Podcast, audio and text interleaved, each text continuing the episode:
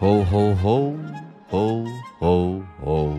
Heute ist der 1. Dezember. Ja, liebe HörerInnen, ich bin Michel Abdullahi und das ist heute wichtig mit unserer Kurzversion. Zuerst das Wichtigste in aller Kürze. Beim NATO-Treffen in Bukarest hat Außenministerin Annalena Baerbock die Türkei zu Zurückhaltung gemahnt. Hintergrund ist, dass Staatschef Erdogan KurdInnen für den Anschlag in Istanbul verantwortlich macht, bei dem sechs Menschen gestorben sind. Deswegen plant die Regierung in Ankara neben den Luftschlägen, die am 20. November begonnen wurden, auch eine Bodenoffensive in Nordsyrien. Außenministerin Baerbock fürchtet eine weitere Eskalation der Gewalt und sagt, unser zentrales Ziel ist der Schutz von Zivilisten. Dabei gilt das Völkerrecht auch mit Blick auf den Schutz vor Terrorismus.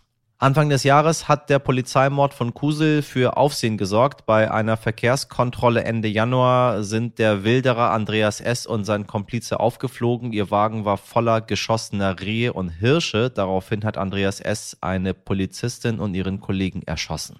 Am Mittwoch wurde der Hauptangeklagte zu einer lebenslangen Haftstrafe verurteilt. Das Gericht sah bei ihm auch eine besondere Schwere der Schuld. Sein Komplize bekam keine Strafe, da er nicht geschossen habe und umfangreich zur Tat ausgesagt hat. Falls Sie mehr zu diesem Fall wissen möchten, in Folge 309 haben wir uns damit genauer beschäftigt.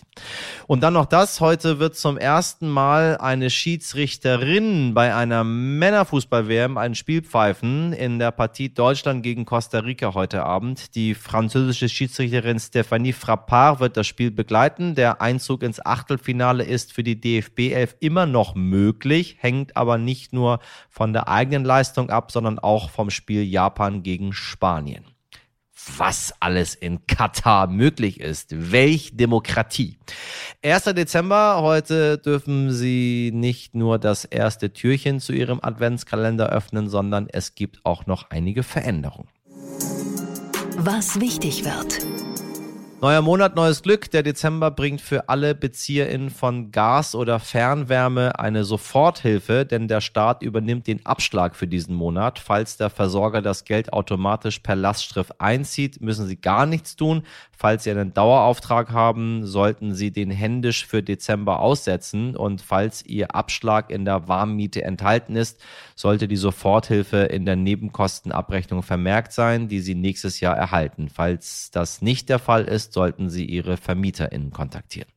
Und noch mehr Soforthilfe durch den Staat. RentnerInnen bekommen im Dezember 300 Euro Energiegeld ausgezahlt, voraussichtlich zur Mitte des Monats. Außerdem ist am 8. Dezember der bundesweite Warntag, um Menschen im Katastrophenfall besser zu schützen. Und die Bahn wechselt am 11. Dezember zum leider etwas teureren Winterfahrplan. Hm, lange nicht mehr über die Bahn gelästert. Hm, weil ich damit so wenig fahre in letzter Zeit. Deswegen, keine Sorge, bald mehr dazu. Sie wissen ja, kein Unternehmen ist für mich so furchtbar wie DB. Und da wir schon über Weihnachten sprechen, die Deutsche Post hat seit Wochen erhebliche Probleme und liefert ab und an mal verspätet oder gar nicht. Wir haben bereits darüber berichtet. Wenn Sie also Weihnachtspost verschicken oder Geschenke an Ihre Lieben schicken möchten, sollten Sie Ihre Briefe bis spätestens 22. Dezember verschicken und Pakete sollten bis zum 20. Dezember raus. Das sagt die Deutsche Post selbst. Wer sicher gehen möchte, schickt vielleicht lieber noch ein paar Tage früher. Und wissen Sie was? Die Verspätung bei der Deutschen Post, die finde ich irgendwie nicht so schlimm. Irgendwie mag ich die Post, weil alle Menschen, die da arbeiten, echt einen Knochenjob leisten. Also Grüße gehen raus an meine zahlreichen wundervollen BriefträgerInnen, die mich immer jeden Morgen grüßen.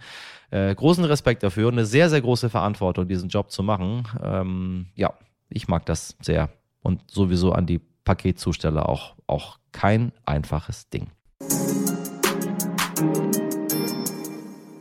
Das Schlimmste, was bei einem ungeklärten Mord passieren kann, ist, wenn der Fall in Vergessenheit gerät. Und dagegen wollen auch wir heute etwas tun. Im Jahre 2006, zur Zeit der Fußball-Weltmeisterschaft in Deutschland, ist eine junge Frau auf dem Heimweg zum Public Viewing verschwunden. Frau Geliebs, noch kurz danach, meldete sie sich immer wieder bei ihrem Ex-Freund per Telefon.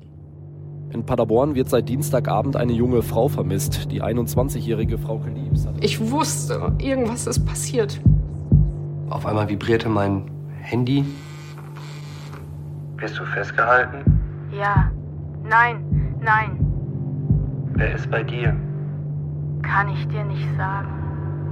Irgendwie wird sie probiert haben, uns einen Hinweis zu geben und wir haben ihn einfach nicht, nicht verstanden. Und jeder hat den, den Biss und den Ärger. Also wir wollen den Scheißfall klären. Wenn es dieses Mal nicht gelingt, dann gebe ich auf. Dann muss ich mit den Fragezeichen irgendwie weiterleben.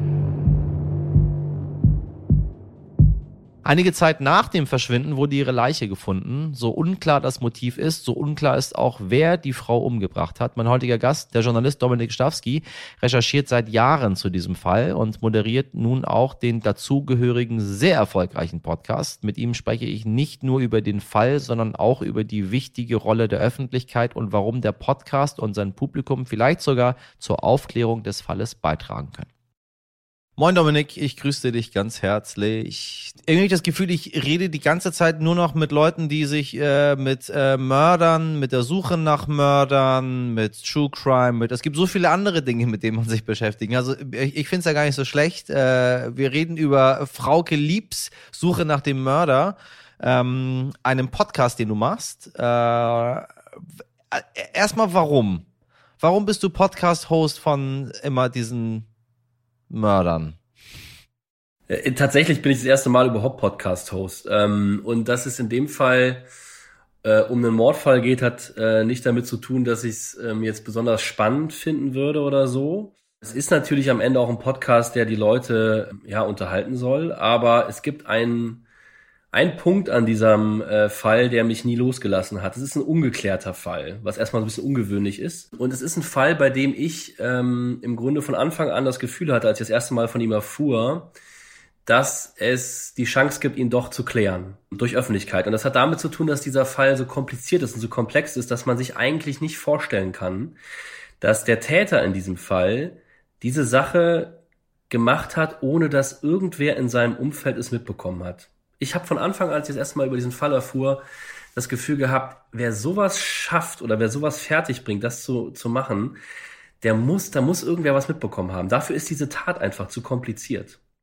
Man merkt schon jetzt, dass du ein sehr guter Podcast-Host bist und noch diese ganzen True Crime-Sachen gut drauf hast, weil du immer von dem Fall sprichst und von der Sache. Und jetzt würde man gerne wissen, was das ist. So im Podcast würde man das ja erfahren, aber äh, wir müssen natürlich hier bei, bei heute wichtig einmal erklären äh, für, für die Menschen, die äh, den Fall Frau Geliebs nicht mitbekommen haben. Und du bist auch jetzt nicht so reingeschlittert, sondern du äh, machst das schon seit ein paar Jahren und recherchierst zu diesem Fall. In ein paar Sätzen, was ist passiert? Ich habe davon auch noch nie was gehört gehabt.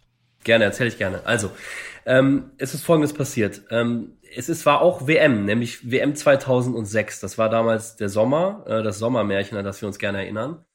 Und an, an dem Abend des 20. Juni 2006 ist in Paderborn eine junge Frau aus einer Kneipe getreten, einem Irish Pub, und wollte eigentlich nur ungefähr anderthalb Kilometer nach Hause laufen. Die hatte an dem Abend Public Viewing hinter sich, die hatte ein Spiel geschaut, es war 23 Uhr, so nach Abpfiff und sie wollte nach Hause. Und auf diesem Weg ist sie verschwunden.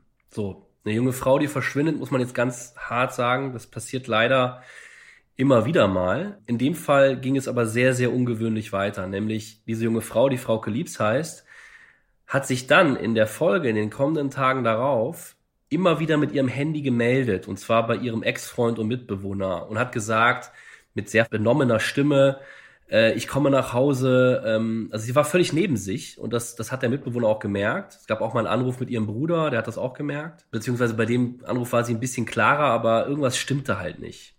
Und eine Woche lang gab es immer wieder diese Anrufe und am Ende dieser Woche gab es einen sehr, sehr langen Anruf, der ging über fünf Minuten, in dem hat sie sich eigentlich, so hart das klingen mag, verabschiedet von ihrer Familie. Sie hat Sätze gesagt, wie sagt Mama und Papa, dass ich sie ganz doll liebe, auf die Bitte von ihrer Schwester, die sagt, komm doch wieder, also komm wieder nach Hause, sagt sie, das geht nicht, ich lebe noch. Also dieser Anruf war ganz gespenstisch. Und dann war Stille. Und dreieinhalb Monate später hat ein Jäger in einem entlegenen Wald ihre Leiche gefunden. Und bis heute ist dieser Fall ungeklärt. Und das heißt, es ist eine Entführung und ein, ein Tötungsdelikt äh, in einem. Und man weiß jetzt im Rückblick durch die Ermittlungen, also es gab Verbindungsdaten, die man dann sich anschauen konnte, dass Frauke innerhalb dieser Woche mit dem Täter, mit ihrem Entführer immer wieder unterwegs war in Paderborn und rund um Paderborn. Das heißt, irgendwo hat er sie festgehalten, hat sie immer wieder in ein Fahrzeug gebracht, ist mit ihr rumgefahren, hat diese Anrufe getätigt. Die Motivlage ist völlig unklar.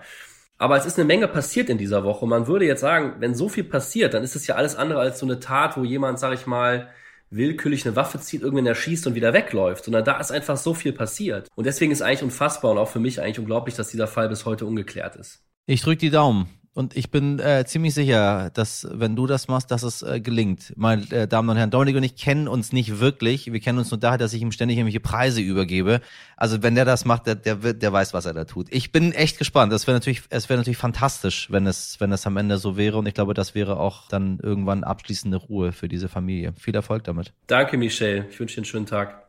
Irgendwo da draußen läuft also immer noch der Mörder von Frau Geliebs herum. Wenn Ihnen die Schilderungen irgendwie bekannt vorkommen und Sie etwas beobachtet haben, dann melden Sie sich gerne bei uns und wir leiten die Hinweise weiter, denn nichts ist wohl schlimmer als diese Ungewissheit. Den ganzen Podcast Frau Geliebs, die Suche nach dem Mörder, finden Sie in der RTL Plus Musik App und auf allen anderen Plattformen.